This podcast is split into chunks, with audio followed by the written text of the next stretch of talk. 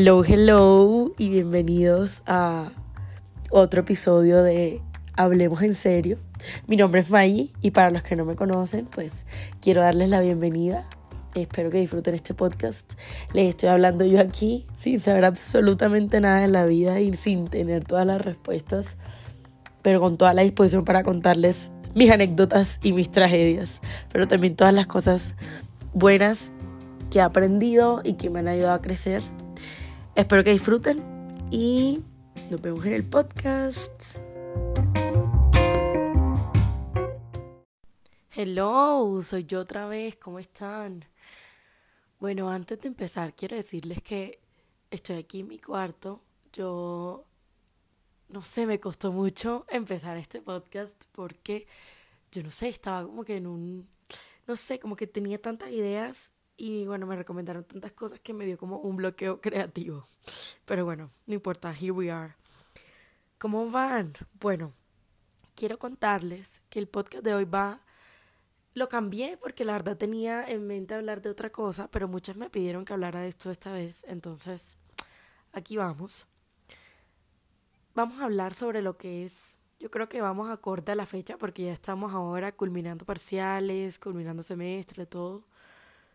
Entonces vamos a hablar sobre lo que es estar en la universidad. Estar en la universidad yo creo que trae consigo, por supuesto, cosas muy positivas, pero también cosas que, que no nos atrevemos a ponerle un nombre, pero que hacemos con gran frecuencia.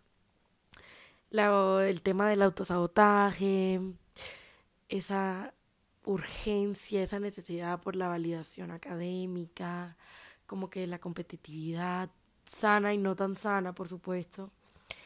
Bueno, el estrés, todo, todo lo que conlleva estudiar una carrera universitaria. Ahora, bueno, para los que no saben, yo estudio medicina, lo que siento que le agrega un poquito de, de todo esto de que les acabo de mencionar. Pero en general en todas las carreras yo creo que, bueno, uno llega, uno entra a la universidad, llega con un propósito. Yo no sé si les pasa a todos, pero a mí particularmente lo que me pasó fue que yo entré a la universidad y yo decía, eh, voy a hacer la mejor, voy a sacar las mejores notas, mejor dicho, voy a hacer mejor dicho, yo no sé, o sea, yo aspiraba a ganarme un Nobel en el primer semestre. Y bueno, empieza la universidad y uno se da cuenta de que uno siempre hay gente más inteligente que uno, más disciplinada, eh, de pronto más organizada. Y entonces empieza ese, esa, primero esa comparación destructiva y luego esa competencia poco sana. Entonces, por ejemplo, no sé, uno llega a la universidad, entonces empieza, no sé, viene el primer examen, el primer quiz, lo que sea, y uno empieza a ver que hay gente que empieza que saca más que uno y uno fue pucha, será que yo soy un estúpido, no sé qué, entonces empieza a estudiar más, estudia mal, empieza a sacrificar el tiempo personal, empieza a sacrificar como que todas esas cosas que uno le da felicidad porque dice, no, no tengo tiempo, tengo que estudiar, tengo que hacer tal vaina. Y empieza uno también como a autoflagelarse, entonces uno dice, fue pucha, eh, fulanito sacó más que yo, soy un bobo, soy una hueva, no sé qué. Eso me pasó, por supuesto. No en esa medida, yo les voy a contar esa historia. Yo entré al primer semestre de medicina y yo dije, no, bueno, este es mi momento, oh my god, tiempo de brillar. Y bueno, entré a la universidad y empecé a estudiar juiciosa. Y entonces empezaron a llegar los quizzes y en algunos me iba muy bien, en otros no tanto. Entonces para mí esa, esa vaina de que no me fuera bien un quiz era destructivo.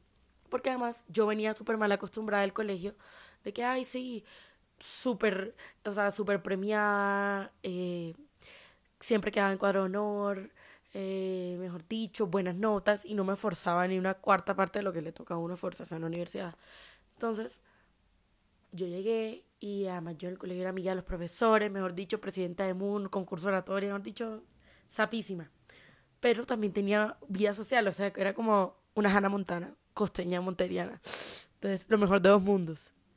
Pero bueno, entonces retomando, empecé a tener esos quizzes y yo empecé a compararme, como que eh, yo no sé uno por qué, como que yo no, bueno, no sé si era normal, pero como que en primer semestre cada quien salía del quiz y decía, ¿cuánto sacaste? ¿Cuánto sacaste? ¿Cuánto sacaste? Ya ahora no hacemos eso, por supuesto.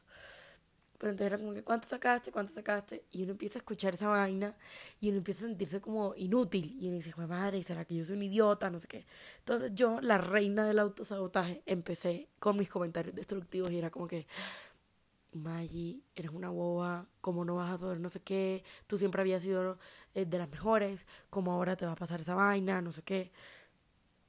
Y bueno, entonces empecé como que tenía mis amigos acá, porque pues mis amigos todos eran más grandes, entonces como que si ellos me invitaban a salir, era una salida horrible, o sea, como que yo salía, o sea, como que estudiaba antes de salir y llegaba a estudiar, no dormía. Eh, si íbamos, por ejemplo, a un plan casa, me llevaba el iPad disque para estudiar, obviamente no hacía ninguna de las dos cosas, pero tampoco estaba como que presente en el momento. Entonces dejé de lado algo que yo disfrutaba mucho, que era estar con mis amigos, como que la familia. Mis papás me llamaban y yo no tenía tiempo para nada. Yo no podía hacer mercado, yo no podía sacar la basura, yo no podía no sé qué. Lo más tóxico que hice yo creo que fue que estaba en parciales y yo sentía que bañarme era una pérdida de tiempo. Entonces pegué los apuntes como al vidrio de la ducha. O sea, yo tenía un problema muy serio. Por supuesto, esto tuvo consecuencias y en segundo semestre, cuando estaba dando fisiología cardíaca, me dio colon irritable, obviamente. Entonces, bueno, eso fue una vaina que yo creo que es horrible y todavía es una enfermedad con la que tengo que aprender a lidiar, porque bueno, es para toda la vida. Pero siento que fue un punto como de mi cuerpo decirme como que, hey vieja ya, como que autorregúlate porque, o sea, te vas a matar. Entonces, bueno, eh, empecé, además de tener esos comentarios autodestructivos, a estresarme muchísimo. Entonces, me acuerdo que me salía, yo siempre he sido como que alérgica a vaina, o sea, no alérgica, como que sí alérgica, pero no alérgica a las cosas, sino como vainas de hipersensibilidad en la piel. Entonces, me acuerdo que me empezaba a salir, eh, yo como que yo me da full dermatitis, entonces en la piel se me empezó a caer el pelo. Mis papás preocupadísimos, porque además yo era como que pucha, no me saqué no sé qué, no sirvo para nada, soy un fracaso. No pensé en retirarme nunca, pero sí me sentí full mal. Entonces, bueno. Entonces, me, bueno, llegamos al segundo semestre y me dio esa vaina de colon irritable. Y yo dije, bueno, Mayita, Mayita, ya. Respira y tómate tu tiempo. Entonces me acuerdo que en segundo semestre yo dije, yo me sentía muy mal. Uno, físicamente, porque no estaba bien de salud. Dos, estaba dando un tema que odiaba. No odiaba el tema, odiaba el, profesor. Entonces yo me acuerdo que eh, tenía como esa crisis del colon, entonces me tocaba ir a clase, salía a citas médicas, me hacían colonoscopias, luego a clase, además estaba en parciales. Y como estaba en esa crisis, me dolía muchísimo. Entonces yo literal estudiaba y tomaba pausas para llorar del dolor tan horrible que me generaba. Entonces, después de esa experiencia tan horrible, bueno, gané mi final, mi parcial, mi semestre, todo, no sé cómo, porque bueno, esa es la vaina, o sea, yo ni siquiera me di un espacio para vivir mi enfermedad, no, sino yo estudiaba lloraba y bueno. Entonces, bueno, pasó eso y mi doctor me dijo, tienes que calmarte, tienes que calmarte porque la medicina sí es muy estresante, pero si tú sigues eh, poniéndote más carga emocional, no vas a poder ni eh, tener éxito en la medicina ni, ni curarte, pues no te vas a curar, pero ni mejorar tu enfermedad. Entonces, pues yo me acuerdo que, que mi doctor es mi ídolo y yo escuché esa vaina y dije, bueno, ya. Pero yo dije, no, yo puedo hacer todo esto sola.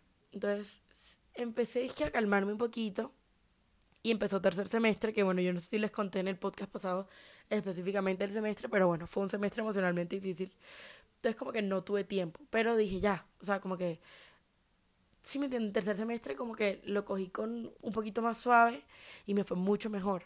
Entonces yo dije, listo, ya, cálmate.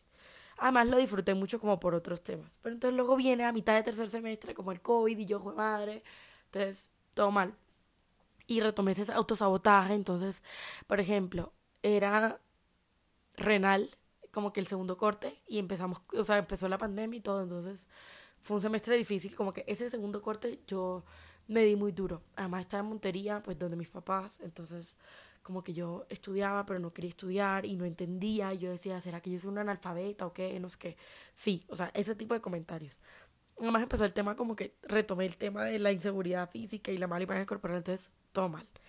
Pero bueno, después de eso, ya hablándoles como que del año de, de ahora, 2021, quinto semestre, o sea, a principio de año como que primer semestre del 2021, yo como que me dije, listo, listo mi hermana, no más. Entonces, entendí muchas cosas. Como que me hice un autoexamen mental. Y empecé a tratar todos estos temas que les dije, como que por qué necesitaba tanta validación académica, por qué me autosaboteaba, por qué no lograba manejar el estrés y me empecé a preguntar. Entonces entendí varias cosas. El tema de la validación académica, por ejemplo, era por dos razones. La primera es que ustedes van a decir que yo estoy loca, pero esto es 100% veraz. Y es que yo soy la hija del medio. Entonces somos tres hermanos. Y en verdad que la hija del medio siempre la dejan aparte un, un poquito. Entonces yo me di cuenta de eso, de eso cuando tenía como cinco años. Entonces como que desde chiquita mi manera de destacar como en la familia era siendo la hija juiciosa. Entonces yo era la que a mí nunca me revisaban nada del colegio, nunca tareas, nunca profesores, porque yo era la, juiciosa, o sea, como que siempre tenía eh, notas superiores, siempre tenía como que buen promedio, los profesores me amaban, nunca había quejas de mí en el colegio, yo era juiciosa. Entonces, como que para mí eso era, o sea, para mí era necesario que mis dijeran muy bien. Pero en verdad eso nunca representó nada para ellos porque ellos nunca nos exigieron nada académico, como que nunca era, tienen que ser los mejores, no sé qué, sino simplemente como que sean felices pero cumplan con su deber. Entonces yo nunca recibí como que tampoco esa vaina, como que que dijeran, ay, hijo madre, sí, súper, como que fuera una felicitación, o sea, sí estaban orgullosos, pero no era como que, uy, sí, te vamos a comprar un carro porque sacaste cinco en el examen, no. Solo era como que, ah, bueno, sí, ella es la juiciosa, no nos vamos a preocupar por ella. Entonces, bueno, pasó eso. Y para mí, entonces, la validación académica era muy importante porque yo, a mí eso me hacía sentir un poco, o sea, como que destacar un poquito en la familia de los tres. Entonces, bueno, pasó esa vaina y yo entendí que esa era una gran parte. La otra es porque a mí me gustaba, o sea, no les voy a negar, yo me sentía, o sea, como que me gustaba destacar, como que me felicitaran, como que los profesores me quisieran o que la gente me pidiera ayuda. Para mí esa vaina era relevante en mi vida.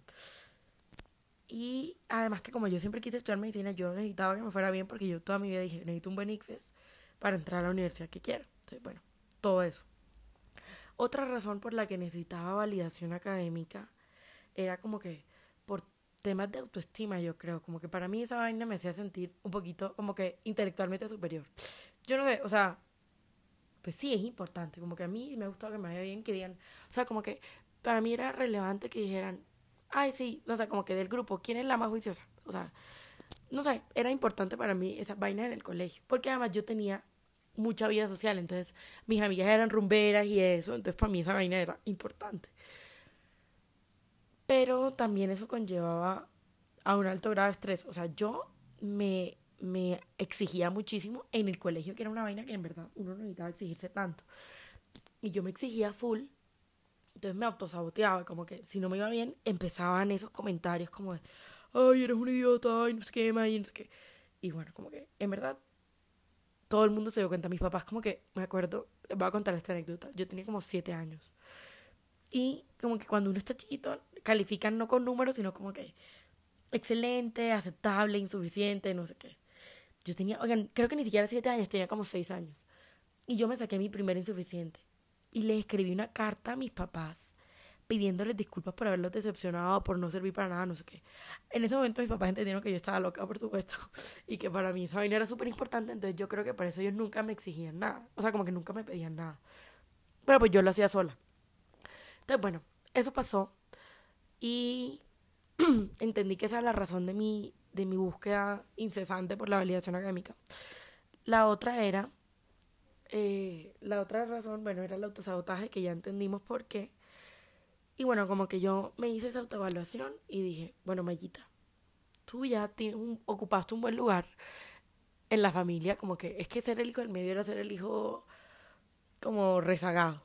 Entonces, bueno, como que fui, como que entendí que eso no, ya no me iba a dar ningún lugar, como que eso no me decía mejor ni, ni peor persona. Sí me gusta que me vaya bien, sí me gusta que, por ejemplo, yo jamás calculo notas, como que si yo voy terminando, yo puedo sacar lo que quiera en el examen y ya, pero no, no a costa de mi, de mi felicidad, ¿sí me entiendes? Como que soy responsable, pero ya no dejo de vivir. Entonces, bueno, me hice esa autoevaluación y empecé este semestre como que dándome mucho tiempo para mí.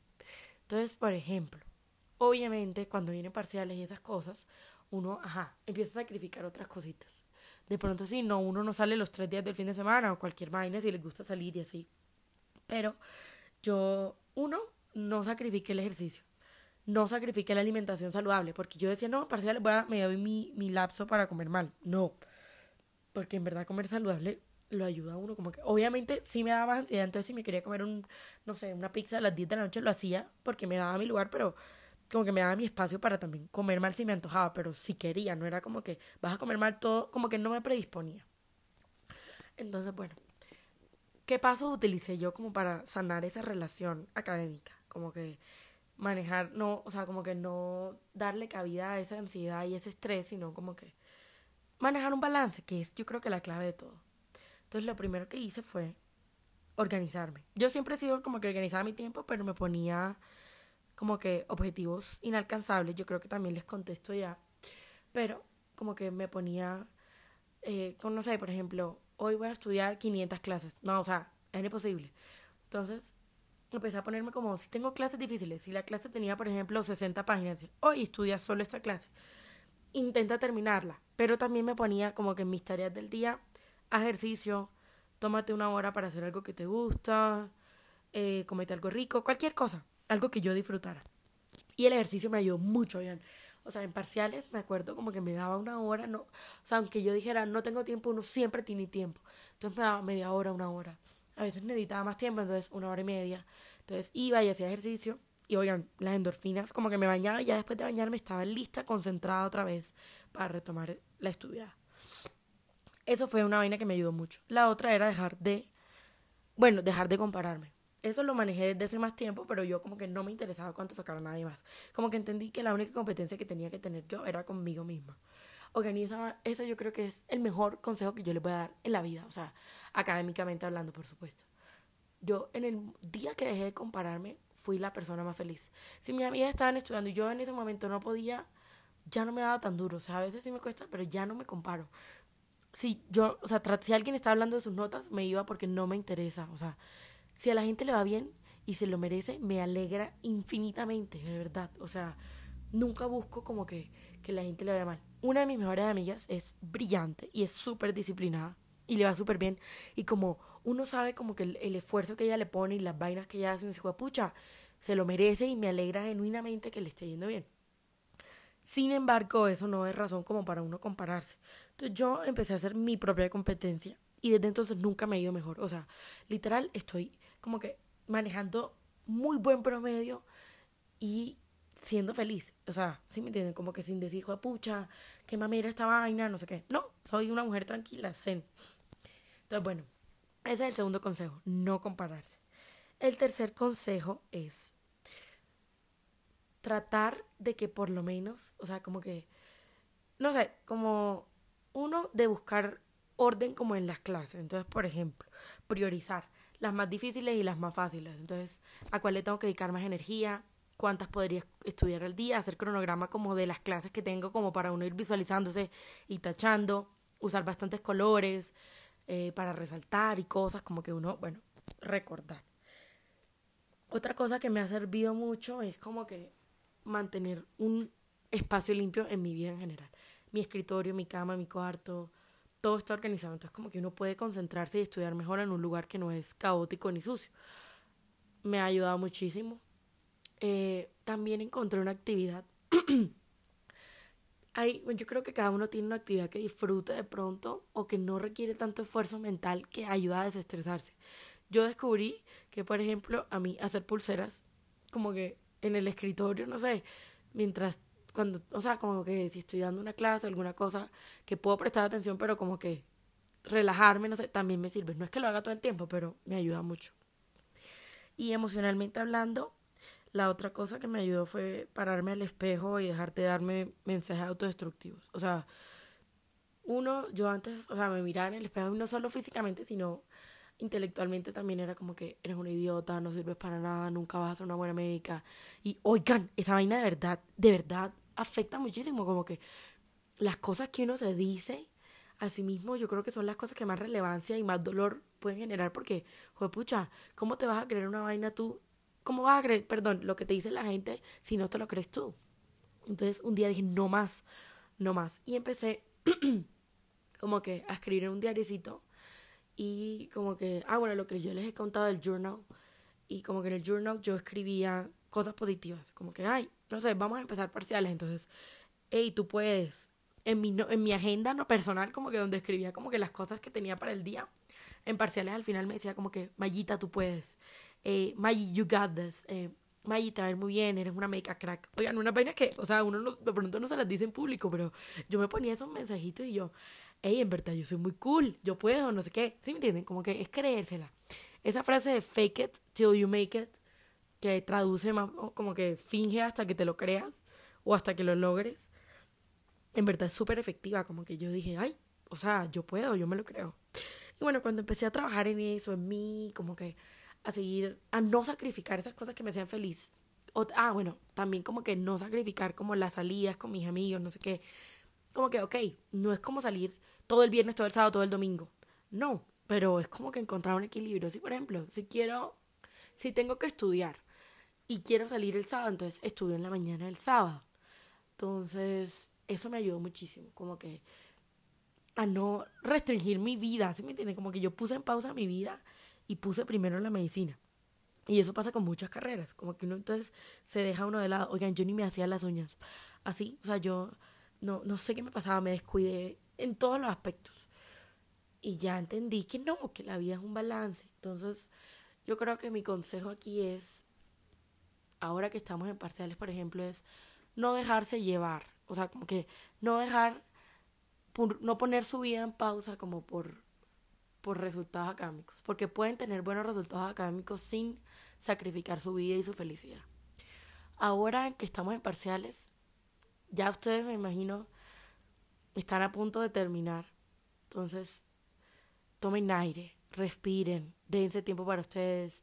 Si pueden en la mañana, hay una vaina que se llama Despertando Podcast y es muy bueno. Son cinco minutos que te dicen como que, no sé cómo empezar bien el día o si tienen más tiempito de pronto meditar, así sea una meditación de cinco minutos.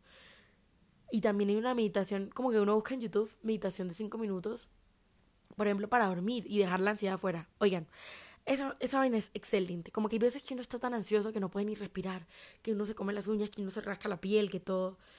Y ese ejercicio en la noche, incluso ya acostada en mi cama, como que esa respiración, como que uno de verdad saca todas esas cosas y uno descansa bien. No sacrifiquen el sueño. Ese fue otro tip que se me pasó decirles, pero, o sea, ni en parciales dejo de dormir mínimo mis siete horas de sueño. O sea, dormir, oigan, uno no puede rendir si no duerme duerman, duerman, duerman, duerman. O sea, si prefieren trasnochar y luego levantarse tarde, o de pronto entonces dormirse temprano y madrugar, que es lo que hacía yo. Yo prefiero dormirme a las 8 de la noche y levantarme a las 4 de la mañana que dormirme a las 2 de la mañana. Yo no rindo así, pero es un tema personal. Pero no sacrifiquen el sueño porque el sueño es de extrema relevancia. O sea, el sueño no, no es negociable. En la noche antes del parcial, nada de lo que aprendan esa noche trasnochados le van a retener, o sea, no van a retener nada. Eso me lo dijo una doctora del sueño, que es supremamente inteligente y nos dio muchísimos tips. Pero bueno, eso es algo, la meditación, ponerla de primero. La otra es decirse cosas lindas, como, ay, te va a ir bien, tú puedes, eh, tú eres capaz. Ahora que están en parciales y empiezan a salir notas de los exámenes, no miren las del resto, no se comparen con nadie. Ustedes literal hagan como si fueran, como si tuvieran una pared a cada lado de los ojos y no miren sino su trayectoria y su progreso. Entonces, párense ahí y digan, pucha, listo, me fue tanto en este, voy a sacar tanto en este, o me va muy bien en este, yo puedo. Y algo que yo creo que la gente no habla lo suficiente es, ¿y si me va mal? Si ustedes son buenos estudiantes o son juiciosos, a todo el mundo le va mal, o sea, hay días que no, pucha, sí, o sea, hay un quiz difícil o hay un examen difícil, no se dejen morir, o sea, no pierdan la fe, no pierdan nada. Yo les, les puedo dar un tip que es, por ejemplo, como que, bueno, me fue mal en un quiz, ¿qué hago? ¿Qué hice mal? Autoevaluarse.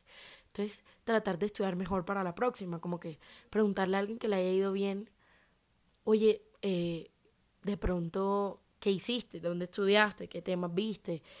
La gente generalmente, aunque no lo crean, hay gente muy solidaria, pidan apuntes si lo necesitan, o sea, como alguien que le va bien, dile, ay, préstame tus apuntes o dame tips, cómo estudiaste tú, de pronto fallé en tal cosa, pero no se deje morir, no se deje morir y mantengan la fe. Eso sí, si no estudian y son flojos y no sé qué, pues no les a decir como que si van a ganar la materia. Pero si ustedes han trabajado duro y en verdad, en verdad han, se han esforzado y sí, pues, pucha, a veces no entienden y de pronto han perdido uno, dos, tres, cuatro, cinco quizzes, pero todavía tienen los exámenes y eso no se den por vencidos que, que en verdad como que siempre hay luz al final del túnel y si uno se esfuerza se verá bien recompensado. ¿Qué otra cosa les puedo decir? Ah, bueno, ahora que están en parciales, además del sueño, entonces recuérdense eso, no compararse y manejen el estrés. Hagan ejercicio, si no les gusta hacer ejercicio, vayan por un café, vayan a caminar, siéntense a escuchar música, pónganse un tiempo de pronto para ver una serie, bañense, cualquier cosa que les pueda despejar la mente es clave. Y nada, y disfruten su carrera, si están, si eligieron y están estudiando algo que genuinamente disfrutan y que los va a hacer felices, ánimo, ánimo que las cosas no vienen fáciles, pero, pero traten de recordarse de pronto por qué lo están haciendo.